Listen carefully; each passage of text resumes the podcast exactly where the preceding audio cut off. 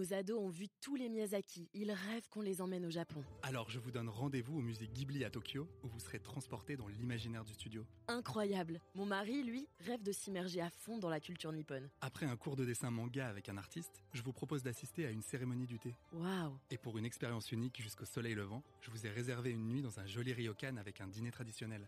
Je nous y vois déjà. Avec Marco Vasco, ne rêvez plus, vivez votre voyage l'esprit libre. Au rendez-vous sur marcovasco.fr pour imaginer votre prochain voyage sur mesure.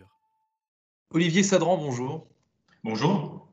Alors, votre joueur de foot préféré, votre idole d'enfance, de jeunesse, c'était qui? Faites-moi faites-moi rêver un peu. Ah, c'est pas une idole d'enfance ni de jeunesse, mais c'est un des derniers joueurs que j'ai fréquenté qui s'appelle Cahuzac, qui est aujourd'hui à Lens et qui pour moi est un exemple d'abnégation, de courage, de valeur collective, tout ce que devrait représenter le football.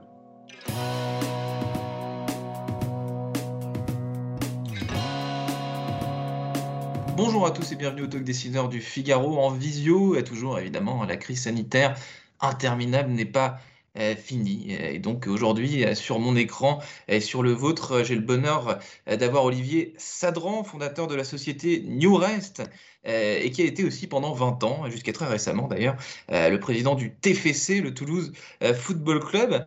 Euh, vous avez évoqué dans une interview à l'équipe, Olivier Sadran, les similitudes qu'il peut y avoir entre la progression euh, d'une entreprise et celle d'un club de, euh, de football. Est-ce que, est que ces deux mondes, euh, pendant toute votre carrière, vous, vous- ont guidé dans vos choix, dans vos intuitions? Est-ce qu'il y, a- y a des similitudes, des passerelles comme ça que vous avez, que vous avez découvert Bien sûr, elles sont nombreuses, pas qu'avec le football d'ailleurs. hein. Le sport en général a des passerelles monstrueuses avec l'entreprise.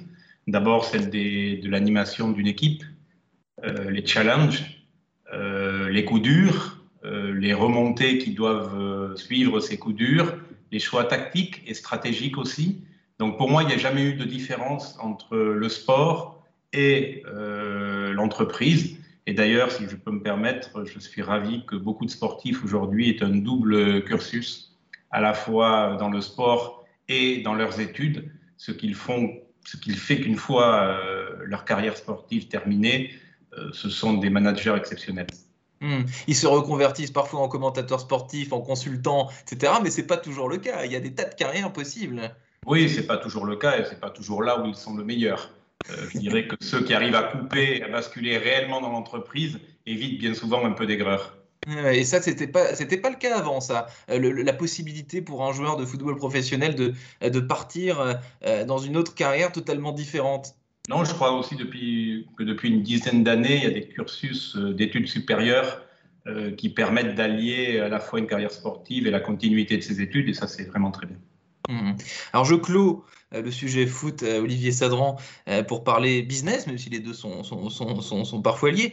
Vous avez monté plusieurs sociétés et vous êtes aujourd'hui à la tête de New Rest, une société de restauration euh, industrielle spécialisée dans le domaine aérien, euh, ferroviaire, maritime, ainsi que les collectivités. Vous employez plus de 30 000 personnes. Vous avez évidemment euh, été très touché par cette crise sanitaire qui n'en finit plus. Qu'est-ce que vous avez euh, fondamentalement et peut-être d'ailleurs durablement changé pendant cette, année qui est en train de, de- de s'écouler?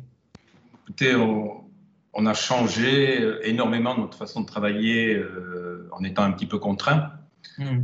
Euh, ce qui est certain, c'est que ça nous permet de nous réinventer. Euh, nous avons, pour notre part, perdu euh, quasiment sur 1,8 milliard, euh, 800 millions d'euros de chiffre d'affaires. Nous avons encore des activités qui sont relativement solides et conséquentes dans le domaine des bases de vie, minières, pétrolières, dans celui de la restauration collective, dans le ferroviaire. Par contre, bien sûr, le secteur de l'aérien est très touché. Qu'est-ce que ça a pour conséquence? Ben, Ça vient quand même valider une culture euh, financière très prudente, puisque Ouais. nous n'avions pas euh, de dette avant la crise et nous n'avons toujours pas de dette. Nous avions une culture d'entreprise euh, basée sur le partage du capital. 95% du capital appartient euh, à 400 managers dans l'entreprise. Et dans ces moments-là, euh, c'est pas un vain mot de dire que cette participation au capital, cette vision, cette compréhension du capitalisme génère quand même beaucoup plus d'efficience, beaucoup plus d'appartenance, beaucoup plus de résilience. Euh, donc je trouve euh, en toute humilité que les choix que nous avions faits avant la crise, celle d'ouvrir euh, profondément et durablement le capital salarié, celle aussi de la diversification des métiers, et de la diversification géographique, puisque nous sommes dans 60 pays, nous protège un petit peu aujourd'hui, mais malgré tout, nous sommes très touchés, et principalement en France, dans le domaine de l'aérien. Hum.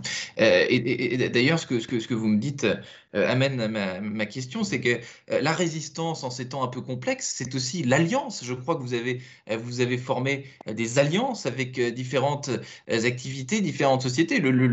La résistance, ça s'organise à, plusieurs, on ne reste pas tout seul. De la même manière qu'on ouvre le capital à ses collaborateurs, le business, pour que ça survive, parfois on est obligé de s'allier. Oui, bien sûr. Alors là, je pense que vous faites référence à deux choses. D'abord, il va y avoir des opportunités avec de la réduction de capacité dans le monde. Euh, dans le monde de l'aérien, il y a quatre à cinq gros acteurs. Hein. donc, il va y avoir vraisemblablement un certain nombre de rapprochements. Et puis, une alliance qui, elle, est plus une alliance de circonstances, hmm. euh, dans le cadre de ce qu'il est euh, permis légalement de faire, qui est la création d'un syndicat avec Cerver. En fait, c'est très, très simple. en quelques mots, nous représentons nos métiers ne sont exercés en France que par deux entreprises, Newrest et Cerver. Mmh. Nous employons à tous les deux 6 000 personnes.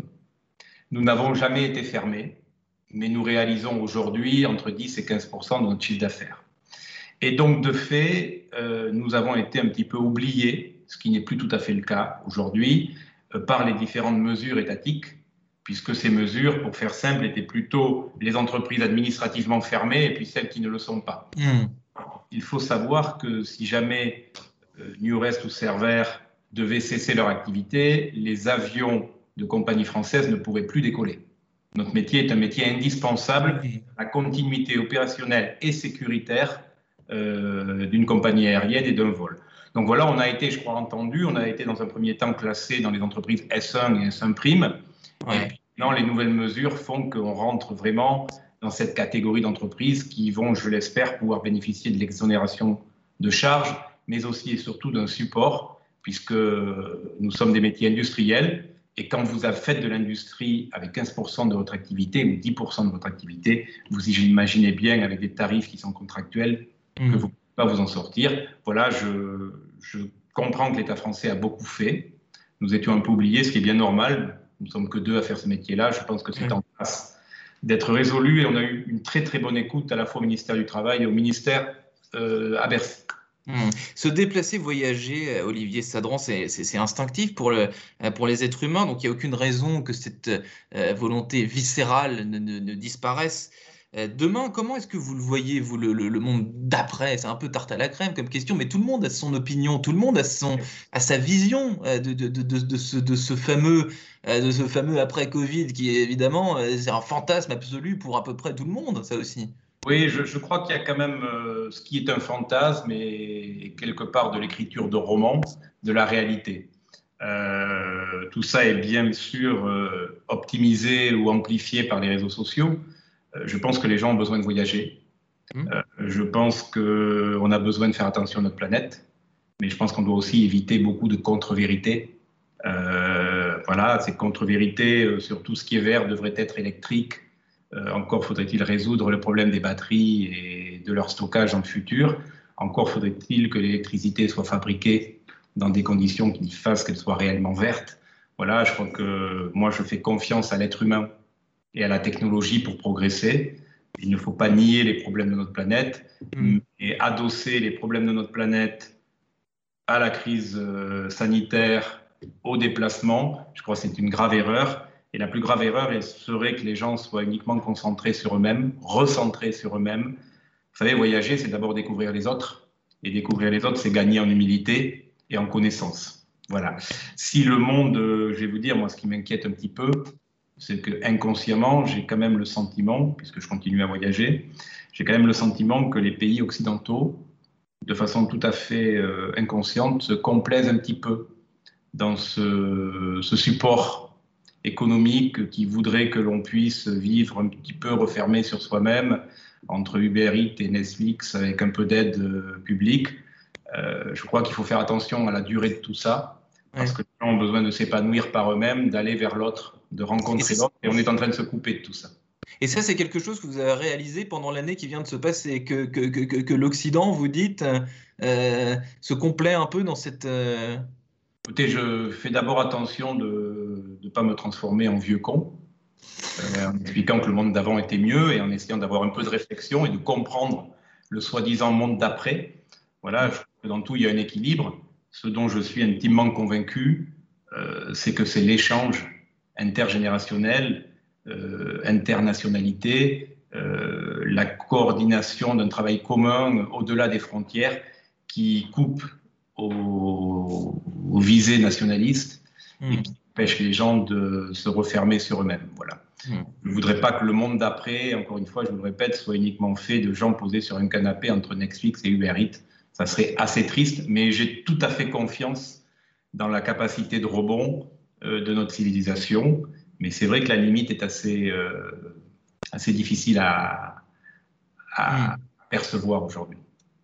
Dernière question. Euh, j'ai commencé cette interview en parlant de, foot, mais il y a un autre sport qui vous, euh, qui vous tient à cœur, j'imagine, c'est la voile, puisque vous sponsorisez le skipper Fabrice Amadeo, qui, qui malheureusement n'a pas pu finir son, son, son, son Vendée Globe. Euh, encore une fois, le sport et le, le, le business, chez vous, c'est viscéral, ça aussi.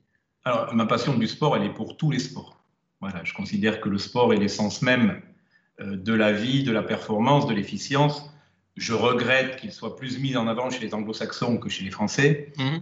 euh, et qu'il devrait faire partie d'un cursus de formation et euh, de notre jeunesse. Voilà. Ceci étant dit, euh, Fabrice Amadeo avait réussi un extraordinaire Vendée Globe, un premier Vendée Globe. Le second a été plus compliqué, alors que l'ambition sportive était plus forte, mais le second avait aussi des vocations plus humanistes.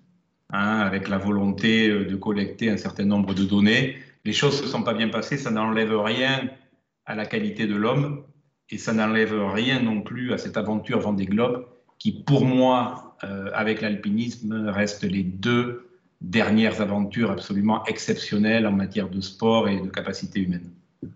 Olivier Sadran, Merci infiniment d'avoir répondu à mes questions, même à distance. Vous me disiez en off tout à l'heure, un bon studio, c'est quand même mieux, mais on fait avec l'époque, on fait avec les moyens modernes. Aussi, il y a beaucoup de gens qui utilisent aujourd'hui au quotidien euh, ces solutions high-tech, euh, Teams, euh, etc., pour, pour rester en contact professionnellement ou d'ailleurs même dans un contexte plus, plus personnel. Merci infiniment d'avoir répondu à mes questions pour le talk des Le monde de demain soit un mix entre le vrai studio et le Teams.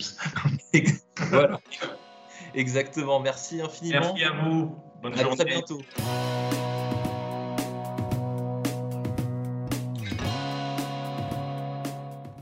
Nos ados ont vu tous les Miyazaki. Ils rêvent qu'on les emmène au Japon. Alors je vous donne rendez-vous au musée Ghibli à Tokyo où vous serez transporté dans l'imaginaire du studio. Incroyable. Mon mari, lui, rêve de s'immerger à fond dans la culture nippone. Après un cours de dessin manga avec un artiste, je vous propose d'assister à une cérémonie du thé. Waouh. Et pour une expérience unique jusqu'au soleil levant, je vous ai réservé une nuit dans un joli ryokan avec un dîner traditionnel. je nous y vois déjà. Avec Marco Vasco, ne rêvez plus, vivez votre voyage l'esprit libre. Au rendez-vous sur marcovasco.fr pour imaginer votre prochain voyage sur mesure.